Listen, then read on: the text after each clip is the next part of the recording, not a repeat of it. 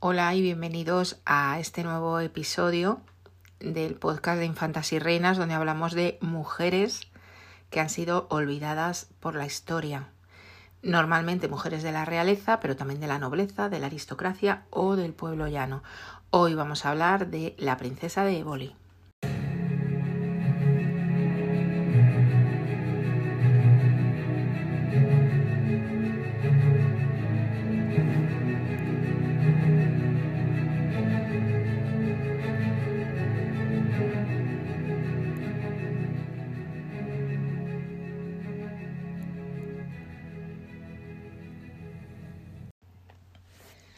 Bueno, la princesa de Éboli nació como Ana, Ana Hurtado de Mendoza y un montón de apellidos más. Tenía un linaje aristocrático tremendo. Se la conoce más como Ana de Mendoza de la Cerda, se obvia el hurtado del principio, pero le seguían varios apellidos aristocráticos detrás. Nació en Guadalajara el 29 de junio de 1540 es decir, reinando Carlos V, y muere también en Guadalajara, pero en otra localidad, en Pastrana, el 12 de febrero de 1592, en los últimos años de reinado de Felipe II. Felipe II es el rey que va a marcar la vida adulta de Ana, como veremos. Cuando se casa con Ruy Gómez de Silva, que es un noble que procedía de Portugal, adquiere otro montón de títulos más y a partir de entonces es cuando empieza a ser conocida como la princesa de Éboli. Probablemente si veis algunos cuadros que pintaron a Ana, la reconoceréis enseguida. Es una de las figuras de la edad moderna quizá más reconocibles, incluso para la gente que no le interese demasiado la historia, porque tenía un parche en un ojo. Vamos a hablar un poquito de bueno de los primeros años de la vida de Ana que están ligados como es normal a su familia de origen. Hemos dicho que tenía muchísimos títulos nobiliarios. Os podéis imaginar que nació en una familia que no era una familia de la baja nobleza ni nada por el estilo, sino en lo que se llamaba la Casa de los Mendoza, que era una casa nobiliaria importantísima, importantísima. Y su padre que su padre era eh, duque de Francavilla, se casó dos veces. En el primer matrimonio que tuvo, con otra noble, de nuevo, o sea, daros cuenta que estoy diciendo, ella tenía muchísimos títulos, de donde le venían, pues una parte del padre otra parte de la madre. Entonces, este, el padre, eh, Diego Hurtado, tuvo un primer matrimonio con una noble, eh, de, cuyo, de cuya unión nació solo esta niña, Ana Hurtado. Posteriormente, el padre se volverá a casar el segundo matrimonio del padre de Ana fue con Magdalena de Aragón, que era hija del duque de Segorbe, con la que se casó en el año 1576, cuando había ya enviudado de su primera mujer y madre de Ana. En el año 1576, Ana tenía ya 36 años, era una mujer adulta.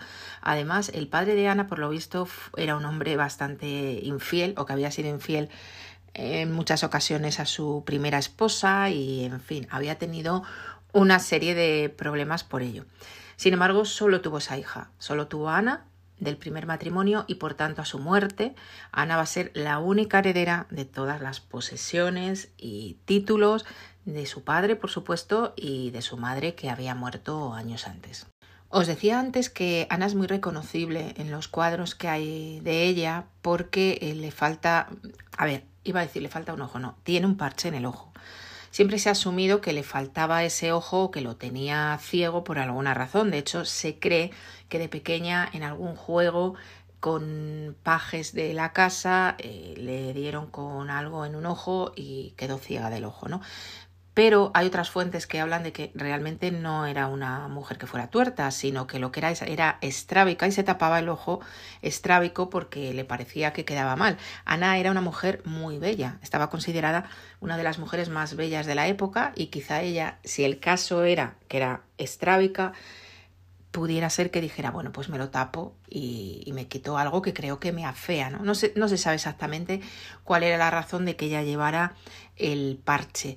Con 12 años ya la prometieron al que iba a ser su marido, a Ruiz Gómez de Silva. Era un noble que procedía de Portugal, pero que era casi la mano derecha de Felipe II, era uno de sus ministros y si leéis algunas fuentes dirán que era el válido. Felipe II no tuvo válidos. El concepto de válido es posterior y empezó con su hijo Felipe III. Pero sí que da una idea de lo que era eh, Rui para Felipe II, una persona muy cercana y una persona en la que confiaba totalmente. Aunque la prometieron muy joven, en realidad la boda se celebró bastante más tarde. Ella tenía 17 años cuando ya se celebran los esponsales en el año 1557. Ana se puede decir que fue una mujer un poco problemática. No fue una mujer fácil ni una mujer de su época sumisa y calladita, que era lo que se les pedía. Ya en vida de su marido, mientras estuvo casada con Rui, porque luego quedó viuda, tuvo una serie de incidentes relacionados con Teresa de Jesús, que sabéis que es una monja española muy conocida del siglo XVI que andaba por aquella época fundando conventos por la geografía española. Entonces, en, un momento dado, eh, Ana pidió que ella quería que fundaran un convento donde ellos vivían, que vivían en una localidad de Guadalajara que se llama Pastrana, que es donde ella eh, muere. Finalmente, em, cuando muere Ana, muere en esta localidad. Entonces tuvo un conflicto con Teresa de Jesús, porque ella quería que se fundara un convento, que se fundara como ella quería, que la dejaran a ella allí ser monja con toda su servidumbre, y pero bueno, con una serie de prerrogativas porque quería tener allí sus vestidos, sus joyas, que pudiera vestirse. Claro, eso no tenía nada que ver con la idea que tenía Teresa de Jesús de lo que tenía que ser un convento de monjas. Entonces tuvo tantos problemas que al final el convento quedó desierto, las monjas se fueron a otros conventos de localidades cercanas y ella la dejaron sola en el convento, con lo cual no le quedó más remedio que volver a Madrid donde tenía un palacete, un palacete cerca de, la calle Mayor, bastante cerca del llamado Palacio de los Consejos, donde murió Mariana de Austria, por allí estaba. Y lo que hizo fue mm, algo que hoy estaría, digamos, penado, que es escribir unas memorias mm, poniendo verde a Teresa de Jesús. Esta obra estuvo durante mucho tiempo prohibida. La prohibió la Inquisición. Del matrimonio que tuvo con Ruy tuvo un montón de hijos, un total de 10, pero bueno, mm, como siempre, ¿cuántos de ellos llegaban adultos? Pues mm, muy poquitos. Os voy a hablar de los que sí que llegaron adultos. La mayor, que se llamaba Ana, en realidad había habido un niño que había nacido antes, pero eh, murió muy pequeñín.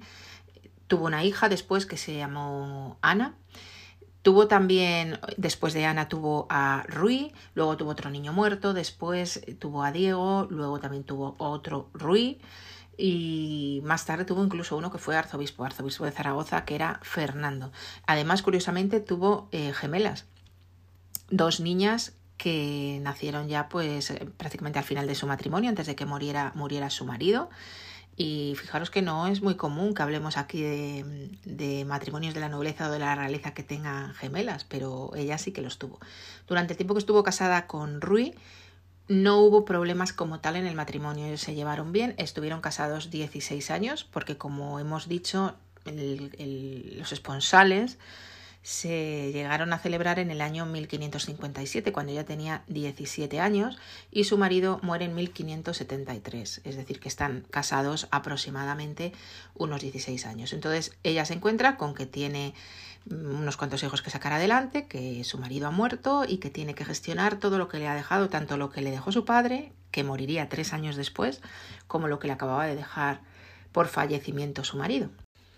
Uno de sus principales problemas en aquel momento era colocar a sus hijos, como cualquier madre de la nobleza que se preciara de la época. Y lo hizo bastante bien. Eh, las hijas e hijos que le quedaron que llegaron adultos casaron bien, casaron con otras casas nobiliarias. Uno de ellos, como os he comentado, llegó a ser arzobispo de Zaragoza.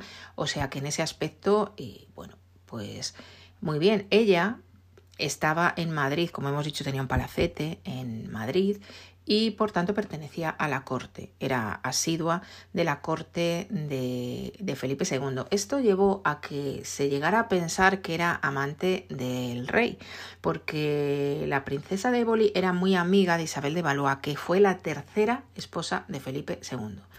A través de esa amistad tenía mucho contacto eh, con ellos y las malas lenguas, que ya sabéis que son muy rápidas, comenzaron a difundir que probablemente había sido amante del rey. En realidad mm, no se sabe exactamente, se cree que no. Lo que sí que se sabe es que una vez que murió su marido y se quedó viuda, sí que fue amante de un personaje muy importante del reinado de Felipe II, que fue Antonio Pérez, secretario del rey. Sí se sabe que con él sí que tuvo una relación, no con el rey. El rey era mayor que ella, sin embargo, este secretario era más de su edad y tuvo una relación con él. ¿Hasta qué punto esa relación fue una relación, iba a decir de amor? Ya sabéis que yo siempre digo que amor en aquella época, tal y como ahora lo entendemos, no. Pero vamos a decir de afinidad. O bien fue una relación en la que ella buscaba apoyos para salir adelante en esa tesitura que estaba de una mujer viuda con un montón de hijos. Todo el tema este de Antonio Pérez y de Juan de Escobedo, del que hablaremos ahora, pues todavía tantos siglos después, no se tiene una certeza exacta de qué fue lo que pasó y cómo acabaron Escobedo muerto, Antonio detenido y la princesa de Éboli caída en desgracia. Eh, lo que sí se sabe es lo que os he comentado, que ella tenía una relación con Antonio Pérez y que Juan de Escobedo, que era secretario de Juan de Austria, Juan de Austria, hijo bastardo de Carlos V, por tanto, hermano bastardo de Felipe II, pero muy cercano a Felipe II, pues Juan de Escobedo era su secretario, él se enteró de que, de que bueno, pues que, tenían un lío estos dos personajes y de repente, eh, bueno, Antonio Pérez lo amenazó, no lo cuentes, tal cual, y Escobedo aparece muerto, ¿no? Se lo cargan. Eh, todo el mundo dijo que evidentemente había sido Antonio Pérez porque era el que tenía algo que, que perder. Lo que pasa es que el rey no llegó a creerlo mucho, se, demoró mucho en decir, bueno, vamos a detenerlo porque parece que ha sido este el, culpable. Pero en realidad los historiadores hablan de que ahí había mucha más miga, ¿no? Que se cree que la princesa de Éboli y su amante Antonio Pérez estaban intrigando con el tema del trono en Portugal que estaba vacante, a ver quién iba a ser el sucesor y, y, que también estaban intrigando contra don Juan de Austria, porque don Juan de Austria en aquel momento estaba intentando casarse con María Estuardo. Entonces parece que ahí hubo mucho más que el tema de que, ay, que nos han pillado y me voy a cargar al mensajero, ¿no? Mm, hubo más intrigas. Entonces, ¿cómo acabaron todos estos protagonistas de este asunto? Juan Escobedo muerto, Antonio Pérez huyó y el rey coge a Ana y la detiene. Precisamente os comentaba que ella tenía un palacete en Madrid cerca de la calle Mayor, cerca del Palacio de los Consejos. Ya no existe ese palacete, y lo que sí que hay es una placa que podéis ver del Ayuntamiento de Madrid en el que dice que eh, cerca de este lugar estuvo la casa de Ana, de Mendoza y aquí fue arrestada por Felipe II, porque Felipe II la mandó a arrestar en su propia casa en el año 1579. La encerró en diversos sitios y finalmente la encierra en un palacio que hay en Pastrana, en Guadalajara, en el Palacio Ducal del Duque de Pastrana y allí la deja. Además le quita a sus hijos, le quita la tutela de sus hijos y le quita toda la administración de sus bienes. En realidad no se sabe por qué Felipe II llegó a tener tanta inquina a esta princesa. Esa es una de las razones por las que se ha pensado que quizá había algún tipo de relación sentimental entre ellos, o al menos de algún tipo de sentimiento de Felipe II hacia ella que quizá no fue correspondido, porque está claro que hubo una animadversión personal hacia esta princesa.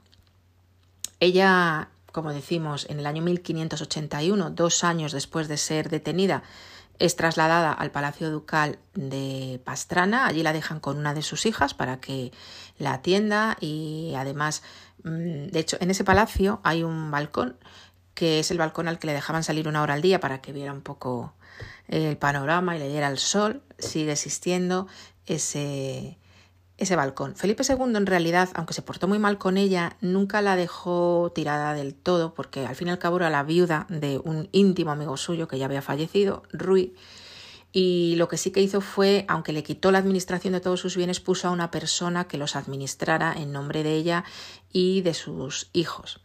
Y allí, en ese Palacio Ducal de Pastrana, muere el 12 de febrero de 1592. Allí en la colegiata de esta pequeña ciudad están enterrados los dos, ella y su marido. Con esto acabamos el episodio de hoy sobre la princesa de Éboli, un personaje polémico para la historiografía, a la que se le achacaron todo tipo de relaciones, todo tipo de intrigas. Se llegó a decir que no solamente tenía relaciones con Antonio Pérez, sino también incluso con el muerto, con Juan de Escobedo, incluso con el rey. De hecho, hay uno de sus hijos, el que fue luego segundo duque de Pastrana, que se decía que era hijo del rey. Como os he dicho anteriormente, nunca se ha llegado a poder demostrar que existiera esa relación. Sí que hay algo que nos da la pista, lo hemos comentado antes, y es que la, eh, el resentimiento con el que actuó el rey Felipe II contra ella, que al fin y al cabo no dejó de ser un personaje menor en toda la intriga, bueno, tiene mucho de personal, en mi opinión. Lo que ocurriera o no entre ellos es otra cuestión.